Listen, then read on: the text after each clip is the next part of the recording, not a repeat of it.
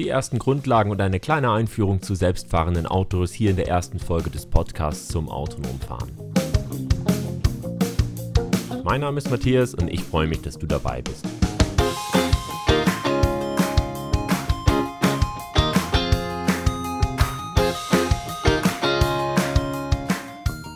Herzlich willkommen zur ersten Folge, in der wir allgemein über die Themen des autonomen Fahrens sprechen und ein paar Grundlagen dafür erstmal klären. Es gibt zwei richtig spannende Bereiche im Moment in der Automobilbranche. Und das ist auf der einen Seite die Elektromobilität und auf der anderen Seite das autonome Fahren. Also gerade die Elektromobilität ist zurzeit einer der, der stärksten Entwicklungsbereiche bei eigentlich allen Automobilherstellern mittlerweile weltweit. Es beschäftigen sich alle massiv mit dem Thema und haben eigentlich alle diesen Generationswechsel oder eigentlich Evolutionswechsel äh, von Verbrennungsmotoren auf Elektrofahrzeuge eingeleitet und entwickeln und investieren massiv in diese Bereiche, weil halt der Druck aus dem Markt von Wettbewerbern, beispielsweise Tesla halt, oder auch von allen anderen etablierten Herstellern halt untereinander deutlich steigt. Und wenn sich es im Massenmarkt wirklich durchsetzt, dann wird es einigen Einfluss auf uns haben. Wobei halt die Fahrzeuge an sich ähnlich bleiben werden. Das heißt, von der Art, wie wir fahren und wie wir mit dem Fahrzeug an sich umgehen, wird sich nicht viel ändern. Klar wird sich vielleicht ändern, dass wir nicht mehr zur Tankstelle fahren und Benzin oder Diesel reinfüllen, sondern wir werden vielleicht zu Hause mehr tanken oder halt, ja, vielleicht Wasserstoff auch tanken, weiß man natürlich nicht. Auf der anderen Seite wird sich das Autofahren an sich nicht ändern. Aus meiner Sicht ist der noch viel, viel spannendere Bereich ist das Thema des autonomen Fahrens, wo im Moment auch alle großen Hersteller massiv dran arbeiten und auch Unternehmen, die in der Branche bisher nichts zu suchen hatten. Das sind wirklich ähm, Software- und IT-Unternehmen, die die Kompetenzen eher in dem Bereich wirklich der künstlichen Intelligenz und der Software haben, nicht in der Produktion, in der Herstellung, in der Entwicklung von Autos. Ja, selbstfahrende Fahrzeuge stellt man sich ultimativ so vor: kein Lenkrad, kein Gaspedal, man setzt sich rein, gibt einen Zielort vor und das Auto fährt selbstständig zu diesem Zielort hin, ohne dass der Fahrer irgendwie eingreifen muss. Und von dieser Vorstellung sind wir allerdings realistisch betrachtet noch ganz, ganz weit entfernt. Da werden wir sicherlich hinkommen. Es wird allerdings noch mindestens fünf bis zehn Jahre dauern. Allerdings äh, gibt es einige Schritte davor, die wirklich interessant sind und wo viele Autohersteller auch schon echt weit sind. Das sind teilautonome Fahrzeuge. An sich unterscheidet man halt verschiedene Level von Automationsstufen. Ja, von dem einfachen Assistenzsystem wie Spurhalteassistent und Spurwechselassistent oder halt auch Abstandsassistenten, so ACC-Systeme, wie man sie halt wirklich aus vielen Fahrzeugen mittlerweile kennt. Das sind äh, rudimentäre Assistenzsysteme, die allerdings immer besser funktionieren. Ja, von diesen Assistenzsystemen, die ich gerade genannt habe, die sind so in Level 2 einzuordnen. Ähm, Level 3 wäre dann schon eine Teilautomatisierung. Das heißt, das Fahrzeug fährt größtenteils ohne Eingriff des Menschen, beispielsweise auf Autobahnen, selbstständig. Und der Fahrer hat eine gewisse Zeit, beispielsweise 10 bis 30 Sekunden, um wirklich einzugreifen, falls das Fahrzeug mal in eine Situation kommt, wo es halt nicht wirklich mehr weiter weiß und der Fahrer wirklich notwendig ist.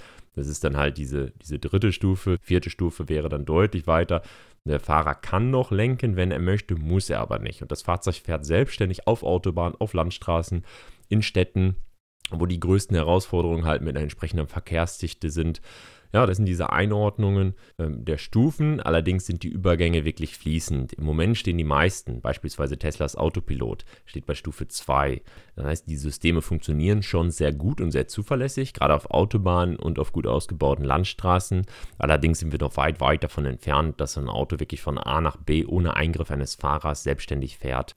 Die Systeme werden kontinuierlich verbessert und werden immer, immer zuverlässiger fahren und werden auch ausgeweitet. Das heißt, regional wird es möglich sein, auf verschiedenen Strecken halt deutlich selbstständiger zu fahren, als es jetzt im Moment der Fall ist. Die Assistenzsysteme werden immer besser und werden immer mehr Aufgaben des Fahrers übernehmen können, diese immer zuverlässiger machen und immer länger. Zuerst halt auf Autobahnen, was im Moment schon sehr gut funktioniert dann auf Landstraßen und wirklich bis in die Städte herein. Und diese Entwicklung wird wirklich kontinuierlich sein. Der Schritt oder der technologische Anspruch daran, ein vollständig selbstständiges Fahrzeug ohne Fahrer wirklich bereitzustellen, der ist so hoch, dass es wirklich äh, noch einige, einige Jahre weit entfernt ist. Also die Systeme werden immer weiter verbessert und werden kontinuierlich zuverlässiger halt Fahrsituationen übernehmen können und den Fahrer entsprechend entlasten. Und das wird wirklich nach und nach so weit gehen, dass man, dass man halt auf Autobahnen die Verantwortung abgeben kann, auch über längere Strecken von, von Auffahrt zu Abfahrt beispielsweise oder dann auch auf Landstraßen bis hin zu Städten. Allerdings wird die Entwicklung über die nächsten Jahre wirklich kontinuierlich geschehen. Der technologische Anspruch, nämlich daran, ein Fahrzeug zu entwickeln, was vollständig selbstständig, ohne den Eingriff eines Fahrers auskommt, der ist sehr, sehr hoch. Und das werden wir erst in einigen, einigen Jahren sehen, dass so ein Fahrzeug tatsächlich auch kein Lenkrad oder Pedale hat. Berechtigte Frage an dieser Stelle ist, warum machen die Hersteller das überhaupt? Das hat verschiedene Gründe. Zum einen, die etablierten Hersteller wollen natürlich weiterhin ihre Autos verkaufen. Das heißt, das ist halt in dem, man nennt das Individualverkehr. Das heißt, jeder von uns fährt ein Auto und möchte das auch weiterhin so tun. In dieser Annahme macht man, stattet man die Autos mit entsprechenden Systemen aus, um weiterhin halt attraktiv auch für den Kunden zu sein, der dann gerne halt verschiedene Bereiche des Fahrens an das Auto abgeben möchte, um halt entspannter reisen zu können oder vielleicht auch der Sicherheitsaspekt, der dazu auch noch gehört. Also das sind halt ist dieser, das Thema des Individualverkehrs. Neben dem Bereich des individualen Verkehrs gibt es noch den, die öffentlichen Transportmittel, die sich dann halt verändern könnten. Und das große Stichwort, was in dem Zusammenhang immer wieder genannt wird, ist das Thema Shared Mobility. Was man sich so vorstellen kann, dass halt autonome Fahrzeugflotten unterwegs sind und auf Abruf halt zu mir kommen, mich abholen und mich entsprechend zu meinem Wunschort bringen. Gegebenenfalls sitzen noch andere mit, ähm, mit in dem Auto, die halt eine ähnliche Fahrtrichtung haben. Und damit ist es halt nicht mehr notwendig, dass ich mein eigenes Fahrzeug unterhalte. Das sind alles Themen so für den privaten Bereich, wie wir uns zukünftig fortbewegen. Daneben gibt es halt noch den Gütertransport, was auch sehr, sehr interessant ist und lukrativ für viele Hersteller. Das heißt, wie fahren LKWs in Zukunft, aber auch Transportsysteme für die Logistik, beispielsweise innerbetriebliche Transportsysteme. Wir werden uns hier in diesem Podcast größtenteils in dem privaten Bereich bewegen. Das heißt wirklich, wie werden sich die Fahrzeuge, die wir zukünftig nutzen, mit denen wir Kontakt haben, dann wirklich verändern Kommen wir zu den Herausforderungen für autonomes Fahren. Wenn man sich mal so an die ersten Fahrstunden, die ersten Fahrversuche zurückerinnert, die alle von uns hinter sich haben, dann wird einem doch recht schnell klar, dass das Thema nicht ganz ohne ist. Ja, klar ist es zum einen die Koordination von, von Lenken, Gas geben, Schalten und zum anderen ist das tatsächlich auch die Wahrnehmung. Und das ist auch die größte Herausforderung für das autonome Fahren. Das Fahrzeug muss die Umgebung so gut wie möglich wahrnehmen und tatsächlich interpretieren, was um das Auto herum passiert. Ja, das gibt es verschiedene Sensortechnologien mittlerweile, die da im Einsatz sind. Die etablierten, auch die für die Assistenzsysteme im Moment, das sind vor allem kamerabasierte Systeme, einfache Kameras und Stereokameras, die eine entsprechende Tiefenwahrnehmung haben und dreidimensional den Raum über Bildpunkte darstellen können. Daneben gibt es Radarsysteme, die halt über elektromagnetische Wellen, die von Objekten reflektiert werden, halt ein entsprechendes Abbild der Umgebung bereitstellen können. Und das sind auch Ultraschallsensoren, die im Nahbereich um das Fahrzeug herum arbeiten. Darüber hinaus gibt es noch die LiDAR-Technologie, das ist das Pendant zu Radar. Radar arbeitet im Radiofrequenzbereich und leider arbeitet mit Laserstrahlen. Die unterschiedlichen Sensortechnologien stelle ich in einer separaten Folge nochmal vor, wo wir auch dann im Detail darauf eingehen, welche Vor- und Nachteile die einzelnen Sensoren jeweils haben.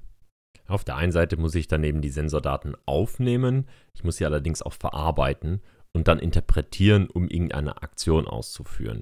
So, also zu der Sensorik an sich gehört natürlich erstmal das physikalische Messprinzip mit den entsprechenden Vor- und Nachteilen, um ein vernünftiges Abbild der Umgebung zu bekommen. Wenn ich diese Daten habe, muss ich wirklich erstmal interpretieren, was sehe ich denn da? Und das Ganze ist ja dynamisch. Das heißt, wir sind ja in einem Fahrzeug unterwegs und es bewegt sich kontinuierlich alles um das Fahrzeug herum. Ich habe entsprechende andere Verkehrsteilnehmer und das Fahrzeug an sich bewegt sich natürlich auch. Das heißt, ich muss sehr, sehr schnell entsprechend äh, die Daten aufnehmen und verarbeiten. Das ist auch eine große Herausforderung.